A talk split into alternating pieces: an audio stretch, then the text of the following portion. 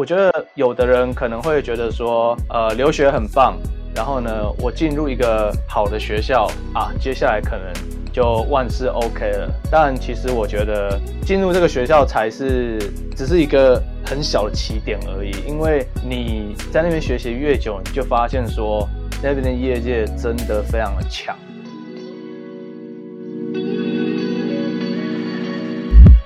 Hello，欢迎收听由硬 CG 所制作的 Podcast 节目《壁纸老司机》，我是主持人 Charlie。那今天的受访来宾呢是来自台湾，但他跑去加拿大读谢尔丹学院的一位动画师。那我们先请他简单介绍他自己跟他这次的毕业创作吧。Hello，大家好，我叫做 Neil，然后我今年刚毕业于加拿大谢尔丹学院 （Sheridan College） 的电脑动画学收学程。那我自己呃主要擅长的项目跟未来希望发展的专项是 3D 角色动画。那我这次的作品名称叫做 Oops 定格，嗯，它也是一段呃很简单、很小品的 3D 角色动画。那我刚刚。听到这个 Oops 定格，感觉就是跟定格动画有关，可以稍微讲一下，就是这个的故事跟或者是你的创意灵感来源是什么？呃，这个故事一开始其实发想是来自于我本身其实蛮喜欢停格动画这种风格的，嗯，那但是我没有办法做，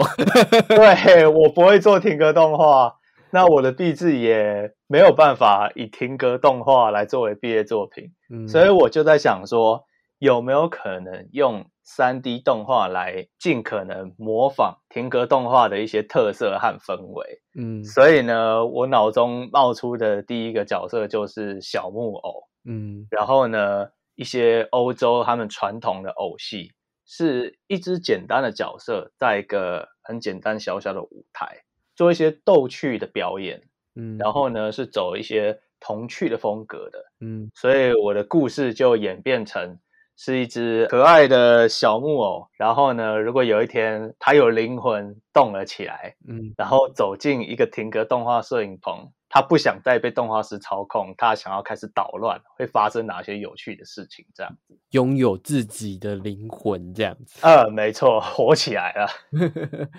所以，所以其实简单来说，整部动画片比较像是一个表演的一个可爱的小品，这样子。对，其实它就是一个表演的呈现，它比较不是呃走内心戏啊，或者是有怎么样呃大场景的一个氛围感，它主要就是希望借由角色的动作和表演来带动呃整段的内容的推进。说到用。就可能三 D 做类似像停格动画的风，我最近看到的比较接近这样子的内容是《爱死机器人》的圣诞满屋，不知道你有没有看过？呃，我没有看过《爱死机器人》。哦，没关系，它是第二季的一个短片这样子。然后我会觉得它像停格动画，原因其实也它也没那么停格，它整体还是看得出来是 CG 这样。但它的角色，特别是我觉得那两个男女主角。很偶动画，就是他很长得很像偶，就是他的头发的材质跟他整个，我觉得某一些样貌的全是很像作偶的东西，但我可以知道它不是偶动画。嗯，其实近年我也有看过类似这样的作品，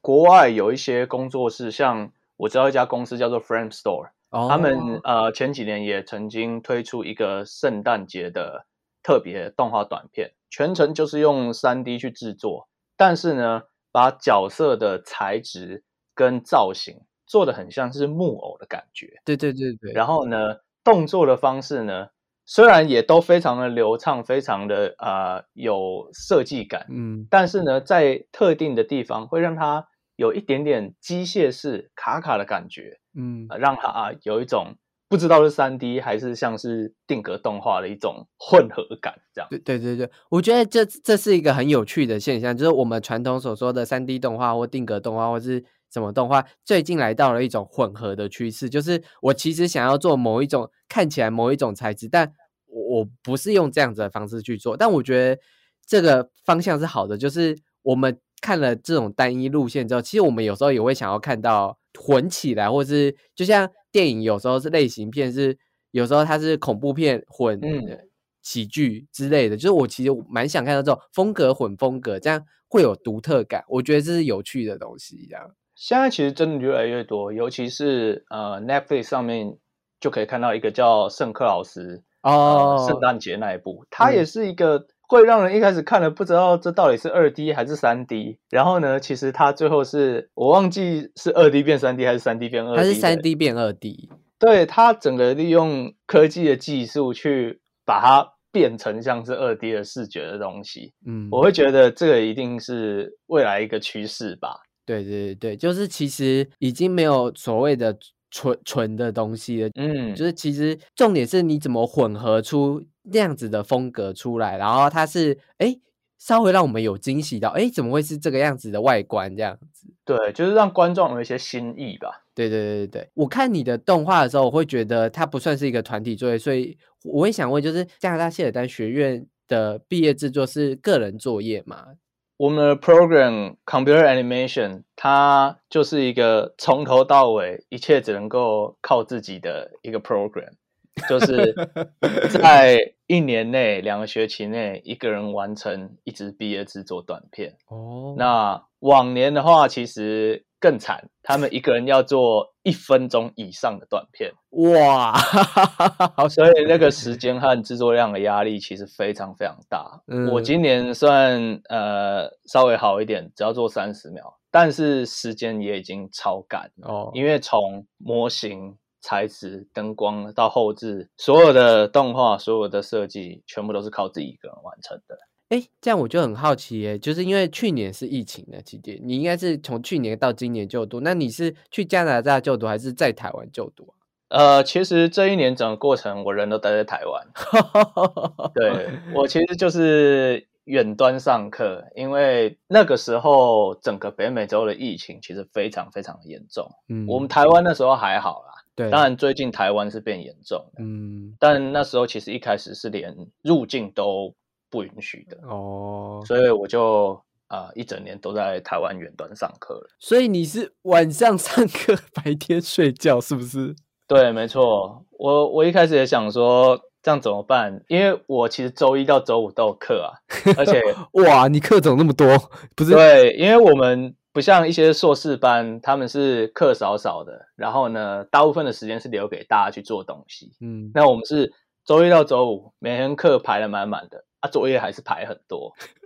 所以我就想说，我人也过不去了，我就只能够把我的作息直接调成相差十二小时的北美洲作息了。哇，就真的是晚上上课，然后上完课再做作业，然后白天抓时间睡觉，这样。这样这样这样一开始是不是就会觉得很很痛苦？因为你有点像是猫头鹰作息，就是夜晚到了，你就要啊醒来工作了。对，其实前两周刚开学的两周真的非常难适应，有时候上课和上课之间空堂真的很累。我想说睡小睡一下啊，也会睡过头，因为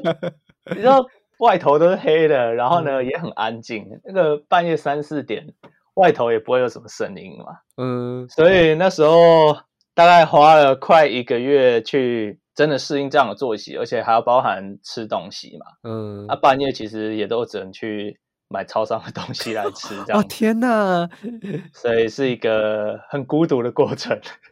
哎，所以我我我来猜一下你的作息，就是我们晚上的时候就是你的早餐，对，然后。可能半夜十二点，或是凌晨大概一两一两三点是你的午餐，没错。然后结果早我们的早餐就是你的晚餐，这样。对，就是到了早上九点的时候啊，老师跟大家说，呃，再见，晚安的时候，我们都会跟老师说，OK，我要去吃早餐了。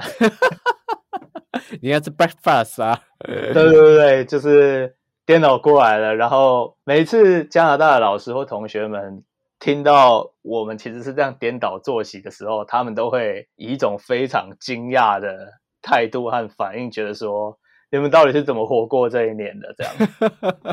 我也很惊讶，你到底是活怎么活过这一年？好，就是不知不觉吧。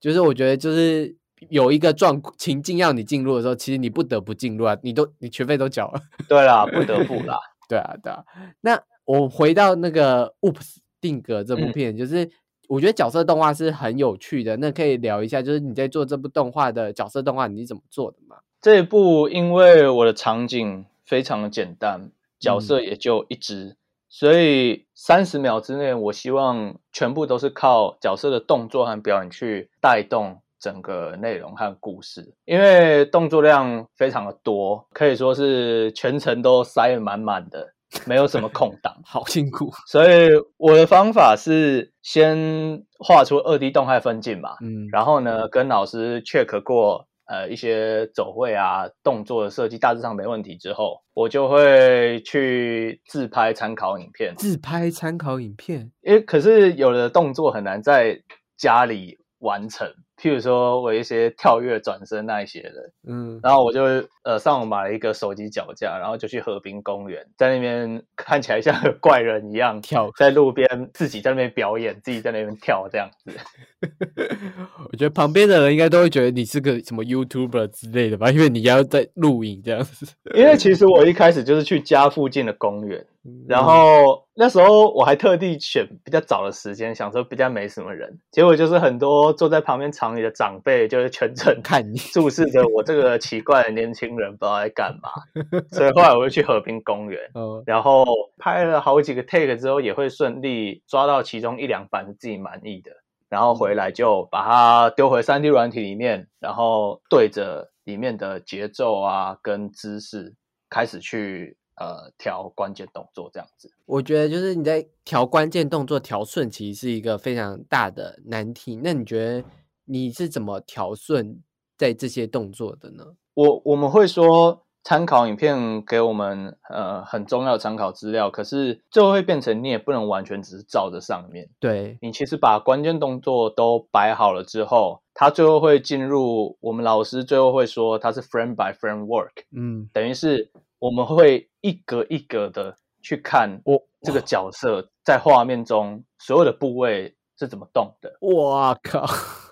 譬如说手，它在四格之内，呃，从位置 A 动到位置 B 好了，它可以是一格一格平均的位移从 A 到 B。嗯，它也可以是头两格位移比较少，后两格位移比较大，这样就会变成由慢到快。哦。整个角色包含四肢，然后还有头部，还有脸部的表情，所有的部位，我们最后就是把所有的时间都砸在去看每一个部位在画面之中它的这个位移和速度的表现，然后去调这样子。简单来说，就是一格一格的看，一格一格调，哎。对，没错。其实它明明就是一个很快就动过去的一个地方。嗯，那我们会觉得一个观众的心态，这个就是一个秀一留言就过去的内容。嗯，可是老师特别爱抓这种桥段，他会说：“ 哎，你看你的这个手指在这两个之间居然停在同个位置啊，那这就是一个卡住了。”哦，就是他会抓这种，就是其实观众都完全不会注意到的细节，但这就是。动画师的工作内容，嗯，就是要去把这个东西确实的呃做正确，这样，嗯，就是让整个表演起来是顺的。但我觉得你的老师好好严格哦，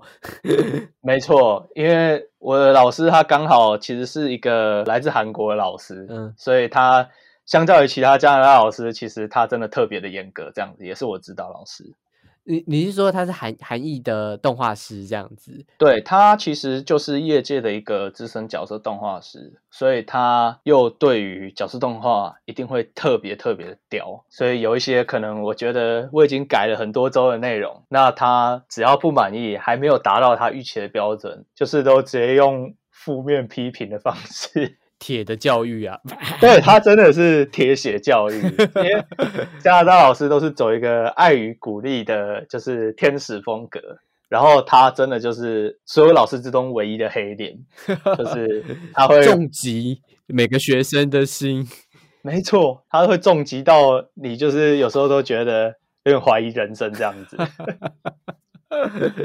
所以做壁纸的时候是一个很心累的地方嘛，就是每次做好要给老师看，然后老师就说：“啊，这这这哪里哪里在哪里。”对，而且因为我们的进度都很紧凑嘛，所以在时间非常有限的情况下，有一些部分你真的会觉得，其实老实讲，另一个老师看他觉得这部分已经 OK 了，嗯，那一个老师觉得这个地方不 OK，你还要不要花时间在这个部分？嗯，还是你应该要先不管这一段去做其他地方，就会变成说时间的分配很重要，因为制作量真的很大，嗯，然后。时间又真的太少了，这样。但我后来看，就是你的动画的时候，我我是真的觉得角色动画部分真的是非常突出的一个地方。感谢 感谢。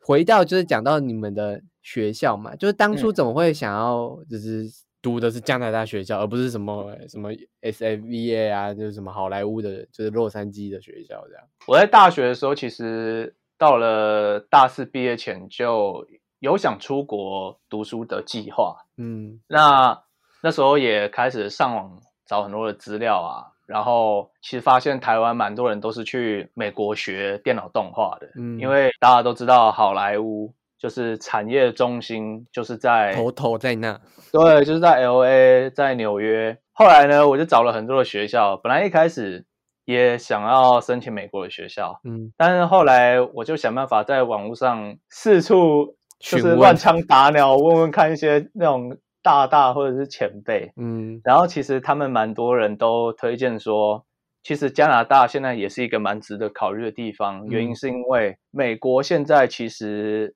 产业的人才有点饱和了，嗯，然后加拿大产业很大，其实以全世界来讲，仅次于美国，有温哥华和多伦多。那除了公司非常多之外，新人在那边的机会也越来越多。那后来我就开始去找了加拿大的学校，这样我就发现说，原来加拿大的学费都还比美国便宜非常多，这样子。哦，这也是一大利处啦。对，我觉得这差很多，因为美国的呃艺术硕士其实很多可能要念到三年，嗯，然后学费和生活费其实都蛮高的，嗯，那。加拿大在签证方面啊的条件其实也都比美国容易一些，所以那时候我就选择了加拿大。这样，结果没想到也没有过去。对，这个就是唉，人算不如天算，这个就没办法了。没办法，疫情嘛。我觉得，而且我我有看到，就是加拿大其实也蛮多特效公司、动画公司，就是其从美国转到加拿大那边啦。就是对啊，其实非常多美国的大公司在。温哥华都有分布，对啊，或蒙蒙特，对蒙特楼，对蒙特楼的加拿大的三大中心就是温哥华、多伦多和蒙特楼。然后其实那边的公司，呃，很多是在地的公司没有错，但是也有很多都是呃全球都有分布的超级大公司。譬如说，呃，乔治卢卡斯的那个工业光膜也有分布，嗯，然后或者是呃，Animal Logic，就是非常多全球最大的公司在加拿大。其实都有分布这样子，对啊，所以就是如果听众朋友又考虑就是出国就学啊，如果是明年或后年了，对，就等疫情过后，我觉得疫情就就先算了吧。我我真心觉得就是可能到国外的环境成长会更多，就不是说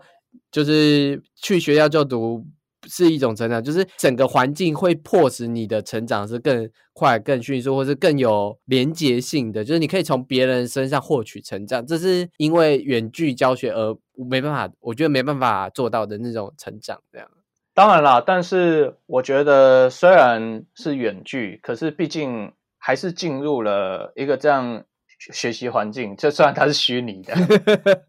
对，但是其实它也还是实际存在的嘛。我还是有入学嘛，你还是有上课，你会知道说，有一天如果你从这个 program 毕业了，那你的能力到底有没有资格进入这个这么棒、这么大的产业？说实在也不一定啊。嗯，我觉得有的人可能会觉得说，呃，留学很棒，然后呢，我进入一个好的学校啊，接下来可能。就万事 OK 了，但其实我觉得进入这个学校才是只是一个很小的起点而已，因为你在那边学习越久，你就发现说那边的业界真的非常的强，嗯，那你的能力其实跟他们落差还非常的大，所以你自己就必须要更努力去进步，这样子。其实都是这样的，就是我觉得学无止境，不只是动画业，我觉得甚至连我在做声音或做媒体或是做任何东西，我觉得其实都是一直都有新的东西等待着你这样子，然后一直都有最强的那那 top 人在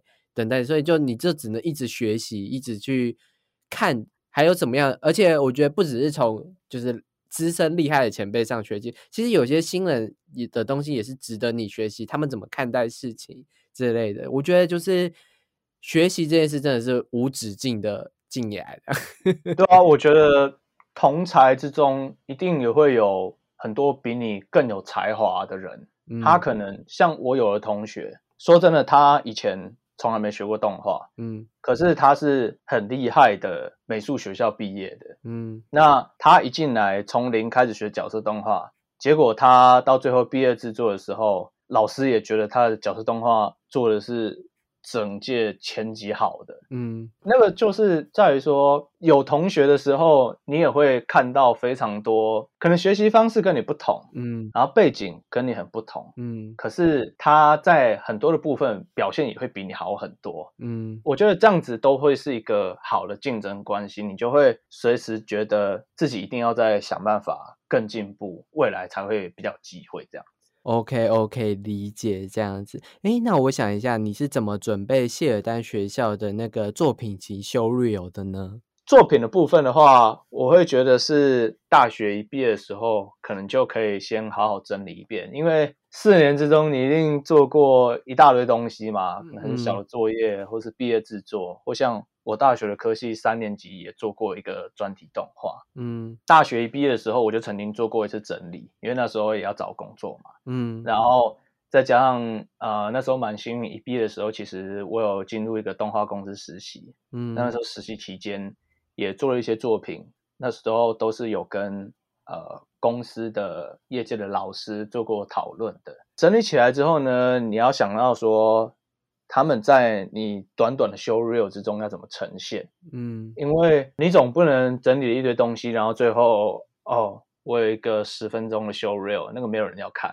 哇，太长了啦。对，所以就是发现，就是说，可能最好是要在两分钟以内。嗯，然后呢，假设今天你要展示三 D 模型，可以的话，可以不用只展示一张静态的照片。嗯，你可以是把它做一个呃。旋转，我们叫 turntable，可以秀一下它不同角度这个模型长什么样。那如果你有上材质，你就可以做一个切换哦。没有材质哦，转起来是长这样。然后呢，有三 D 材质哦，转起来长是这样。看你的修 real 的人，他就可以看到设计和制作的过程，知道你的能力是怎么把它啊变成到最后的样子的。那这也包含角色动画也可以这样做。你可以放你的参考影片，然后一开始。你还在 blocking 的时候，你的关键动作摆了哪一些？那最后它全部调顺之后长怎么样？大概是这样子。我觉得其实修 real 最重要就是你的精华是什么，然后你如何让对方看得出来，就是你的进步在哪，或者你的能力在哪里。对，没错。我觉得最重要就是只要放精华就好了。嗯，不够好的干脆不要放，宁愿甚至一分钟都没有关系，就是放你能够做最好的一面就对了。那就是进到就是加拿大谢尔丹学院之后，有没有让你印象深刻的课程呢？然后为什么这样？有一门课我觉得我很喜欢，然后帮助也很大，它叫做 Professional Practice，跟名称一样，它这门课就是专门介绍这个动画产业中各种职业的课。嗯，它像是一个讲座课。嗯，我们每一周三小时的课程之中，会邀请一位或者是有时候两位的。业界资深人士到课堂上来演讲，嗯，那内容其实就是分享他们的职涯，分享这个职位的工作内容在做什么，嗯，那因为其实两个多小时演讲也蛮长的，所以收获就很丰富啊。譬如说，我自己对角色动画很有兴趣，曾经就来了一个资深角色动画师，他就分享说，他以前其实是在建筑事务所做景观设计。哇，差差超多了！但是他说他那时候也有做一点三 D 啦，就是嗯，你知道景观设计，他们有的人会用我不知道 AutoCAD 还是 SketchUp，就就是三三 D 的设计图做那些 view，就是前置的那一种景观。对，他说他以前是做这个的，然后嗯，他后来就是也是半路就是对动画有兴趣，然后呢。我就问他说：“我们学生这样一开始，呃，没有任何相关的经验，那进入这个产业，可能一开始就是做一些比较基础的内容嘛，可能先从电视等级的，就是卡通可爱风开始做起。随着那么多年，最后我就问讲者说：“你是怎么转为可以去做那些真人电影啊，live action 的那些特效有怪兽那种比较复杂的动画？”其实他就跟我说，他也没有特别在另外去学校上课啊，或怎么样。而是就是说，担任角色动画师的过程之中，随着经验的累积，到头来其实都是运用最基本的动画原理。嗯，怎么样让一个东西动得好看、动得精彩？这不管是从一个可爱的小东西到最后一只大怪兽，它的目标都是一样的，就是要把东西动得好看、动得精彩。嗯，那我那时候才知道，说我如果想成为一个角色动画师，我最应该重视的，其实就是。那些最基本的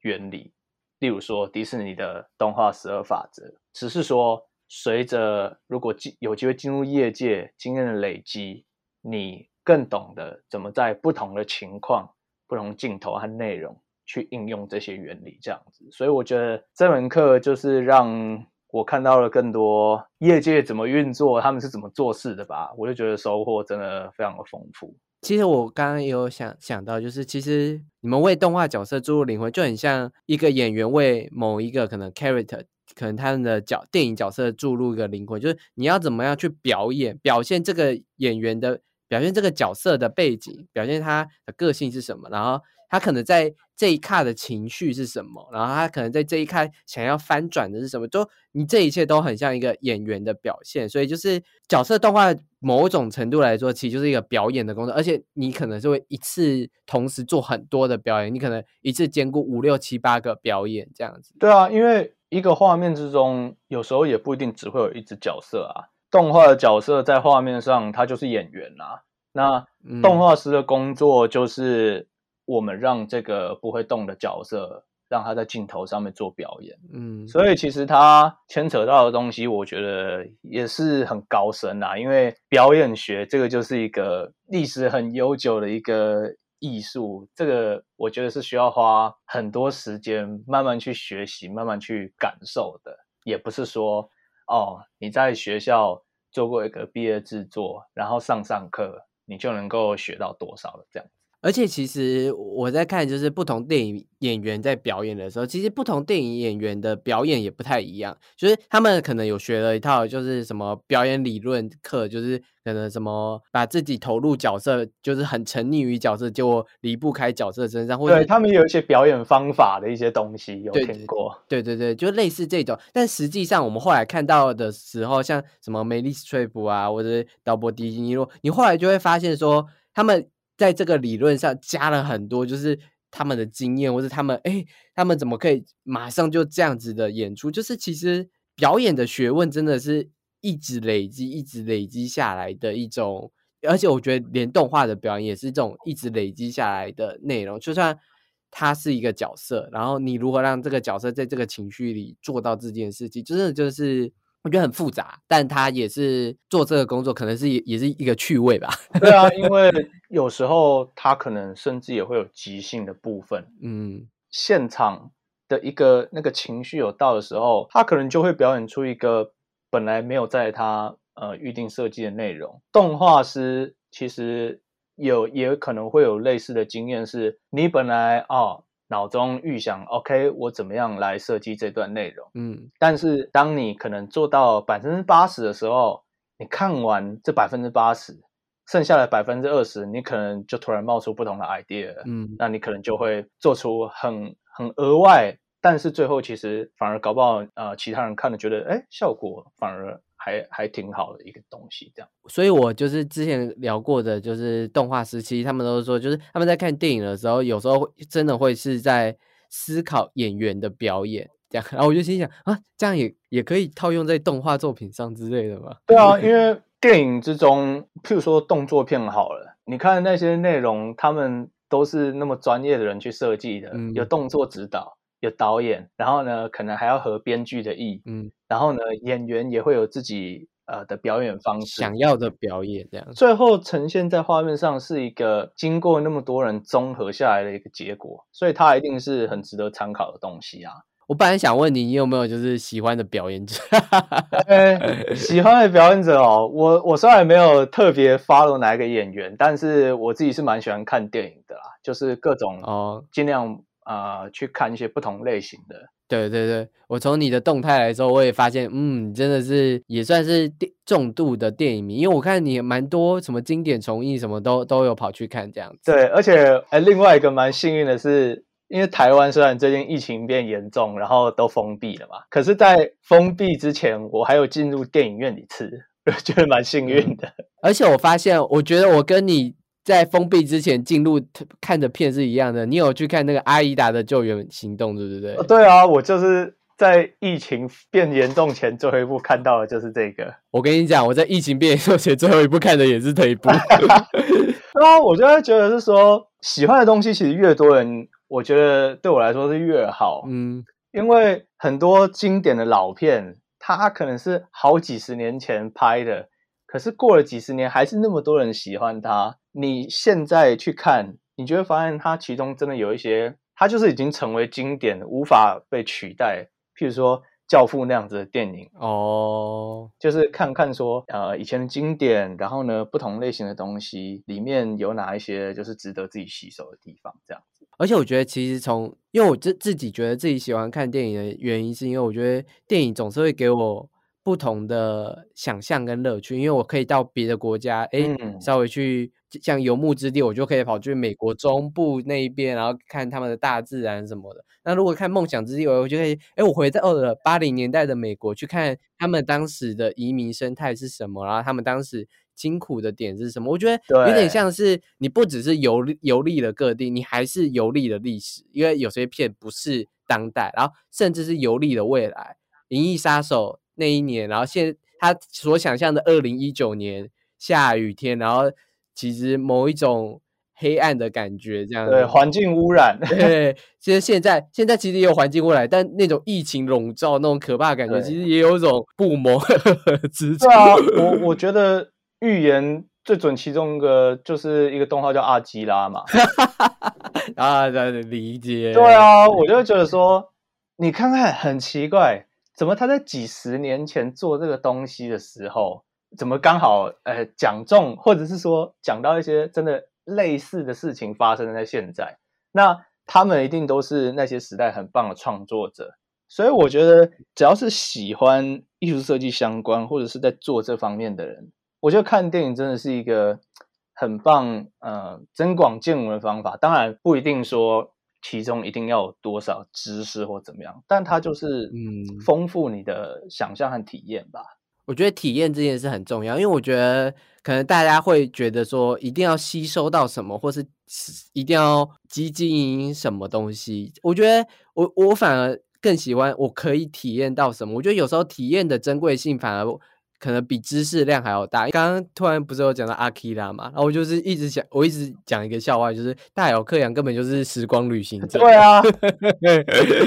怎么可能赛中这么多事情？而且最有趣的是，我觉得他跟旧的那一部《银翼杀手》也是有一些异曲同工之妙，所以我就很怀疑说，大有克洋到底认不认识《银翼杀手》导演的历史考特这样子。就是我觉得不在那个时代，哎，刚好两个人也都做出这么前卫的东西哦。影，我记得是时间序来说是《银翼杀手》先的，然后再才是阿基拉，但他们两个时间其实没有差很多，没有差很多。而且而且在资讯那么封闭的年代，我走。怎么可能？日本马上就可以看得到《银翼杀手》？对啊，所以我觉得这个就是回去翻一些旧作品有趣的地方。对对对，你会发现有一些很令人意想不到的一些连接。这样，我我看到有些旧作品，我就会突然冒起的新作品。哦，原来这个新作品可能是参考这个旧作品的影子。对，就会有有一种，其实我们所谓的创意，所谓的新的东西，其实都是有，其实都已已经是会有旧的东西，所以。我们我我我我讲这句话可能有点大逆不道，但我一直觉得创新这件事情其实不太算是创新，而是把旧的拿去拼贴，重新排列组合，成为一个东西再给你看。这样，我我我会觉得会像是我们如何去执行遵守这些旧的排列组合规则，应该是说我们在找你组合起来有趣的东西，然后组合起来有趣，然后你又把它执这个故事又执行的。很顺畅、很流畅，然后看完不会觉得卡卡的这样。其实我觉得这就是一种创新啦。啊，譬如说那个金敏导演，人家虽然是日本人啊，但是那个诺兰就很爱他。对啊，对啊。那个呃，他的电影有一些故事的题材和灵感，有人说就是是他有参考金敏导演的作品吧。嗯，你看，呃，一个小概念，那放到由诺兰来拍成一部电影的时候。演员也不一样，场景设定的背景也都不一样的时候，其实它就是一个创新的体验了。所以现在或者是未来趋势之一，大概就是看能不能玩转各种不同的东西吧，然后在其中去寻找看看会不会跑出一些真的啊。从来没有发生过的一些全新的东西，这样我真的超级喜欢金敏的。我跟你讲，我真的是金敏铁粉。我想千千年女优永远都是我的人生第一电影。我有去看千年女优，我有海报这样子。今年吧，我记得是今年去看千年女优，跟今年看龙猫，真的是完成了我人生两大愿望。这样，我觉得 金敏重映真的就很难得啦，就是说。他的那些片在出的时代哦，我年纪还太小了，我不会去注意到这些东西。嗯，那可是刚好哎，最近有机会可以去看他的那么多部作品。在一年之内都全部上映了，这样子。对啊，对啊，超爽的。对啊，妄想代理人也是啊，也是很难得。有有有，我也去戏院看了什么上片跟下片，而且我跟你讲，我还是去看什么上下片合在一起的段落，就是 就是我中间中场休息了大概二十超久。对我整个下午都在看 妄想代理人这样。我我觉得这不容易，很累，很累，可是很爽，就是。Oh my god！就是我觉得《妄想代理人》其实可以自自己把它把它构成一部电影，因为它就是很快速、很迅速，然后那那个想法真的是对，它是十三集啊！如果在电影院一次这样给它播下来，哇，那真的是大概像《魔戒》一样嘛？大概是一个进入电影院享受大荧幕追剧的快感吧？对对对，我觉得。而且金敏的那个转场分镜都都有够有够神的。对，我觉得他的角色和他的那些设计的概念，是以当时来说，一定真的是非常的前卫。嗯，就是你不会想象到说，怎么会有人能够创造出这样子的内容，这样。而且我觉得他真的是强迫症病，就是我觉得，我觉得一能撞到这些这么雕精心雕琢每一格画面东西的人，一定就是强迫症发作。然后其实我都会跟朋友开玩笑说，像金敏的作品这么的棒，这么的独特，我觉得真的都是。日本的魔性真的是太强了。有人会说他们的民族性很多时候是一种压抑感，可是呢，其实他们不是没有情绪，不是没有冲动，只是因为长期的压抑，然后瞬间引爆出来，在作品里面爆。对，我觉得这种东西就是在西方作品之中比较不会感受到的。我我真的觉得金敏真的是世间上所有人应该都应该看的东西，超浮夸。我觉得就是说，不管是喜欢动画、喜欢电影，我觉得尤其是如果是学电影的人，嗯，他虽然是动画，可是还是有很多值得你去思考他的剧本跟他的角色是怎么去设计，可以很多啊。去参考的东西，它它其实有很多面向都值得大家三个做创作的人，甚至其实他的音乐，就是他如何跟配乐这么的密切合作，都是很值得做参考的。就是对，哎，我就是正想讲到配乐，就是这些距离我们有一点时间的过去的作品，其实。我都很喜欢他们的配乐，因为有一些风格，甚至我觉得是很前卫的。在那个时代，他们的一些做电子音乐的方式，我觉得就很像是现代大家会喜欢一些比较实验性电子的东西。所以我就会觉得是说，在那个时代之下，他们创造出那样子的影像和声音，我觉得即使过了十年、二十年。大家真的都还是很值得去好好品味那一些东西。OK OK，我发现我跟你聊了好久的电影，我拉回来这个过程，但这些东西实在是太精彩了。我跟你讲，听众朋友就是就是去看啊，反正就是去看啊啊，然后就是去好好享受他们的画面跟音乐啊啊，希望有一天能再进入大戏院这样。好，那我们拉回过来，你的经历就是就是你读了一整年的远端课程嘛？如果有新鲜的，就是他刚好就不意外的，他就上了远端课程，就是他也要开始这种非远端、非传统的教授课程，你会有什么建议吗？其实我觉得，当然能不要远端最好啦，因为对。远端真的是一个太反人性的一个学习方式。嗯，我是指如果是日夜颠倒的话，嗯，但是针对说全面线上学习的话，我自己会觉得最重要的事情应该是要做好时间管理，而且是不是像是。只是我们常常口中讲的哦，就是规划好自己的计划怎么样而已。嗯，是我觉得要安排到非常缜密的地步，因为你原本在课堂之中能够跟实际人互动的那些过程，如果现在都已经没有了，你完全是透过一个荧幕来学习的时候，你可能就要自己规划好自己的，譬如说进度，因为你下一次需要回到课堂上。你可能只是需要呃坐到电脑荧幕前而已，嗯，你不再是需要哦再搭车到上课的地点，那就会变成是你除了上课之外的时间，你怎么样去安排你所有需要做的，譬如说作业，嗯，那像我那个时候有很多不同的课程，然后都有作业，我可能就会思考说哪一些作业可能需要花上我比较多的时间。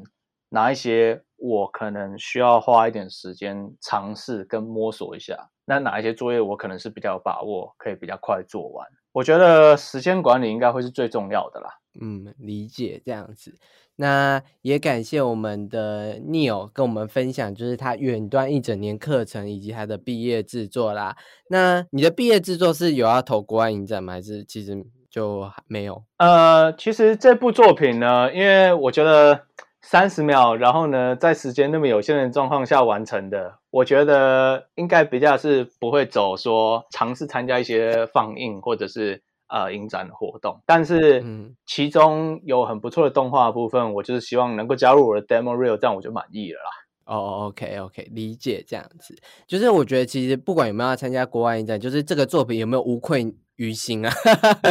其实我到最后做完，真的就是问自己这句话，哎。就是已经整个心力交瘁，然后真的最后把它交出去的时候，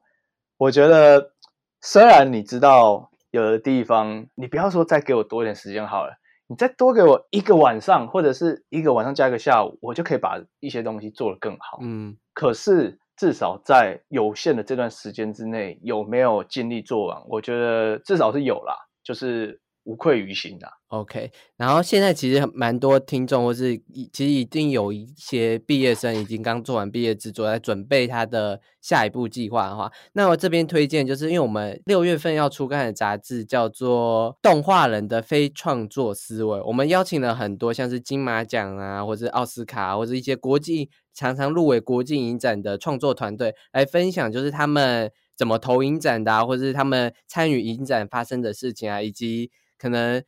你要怎么样行销你的作品，以及你在做创作之前，你要怎么找你的资金来源，然后你要怎么去完成你的创作？就是我们很常在聊关于创作应该要怎么做，过程是什么，但其实我们没有聊过，就是创作以外，你怎么找资金，怎么投影展，这些一样很重要。可是如何行销你自己的，却但大家却不知道内容，都会在这一期的杂志被收录哦。那也很感谢 Neil 今天的。就是跟我的聊天这样子，谢谢，OK，非常聊得非常的开心。那别忘了就是关注我们硬 CG 的 IG，然后跟我们分享一下你对于这一集内容的一些心得啊。这里是由硬 CG 所制作的必智老司机，那我们下周见哦，拜拜。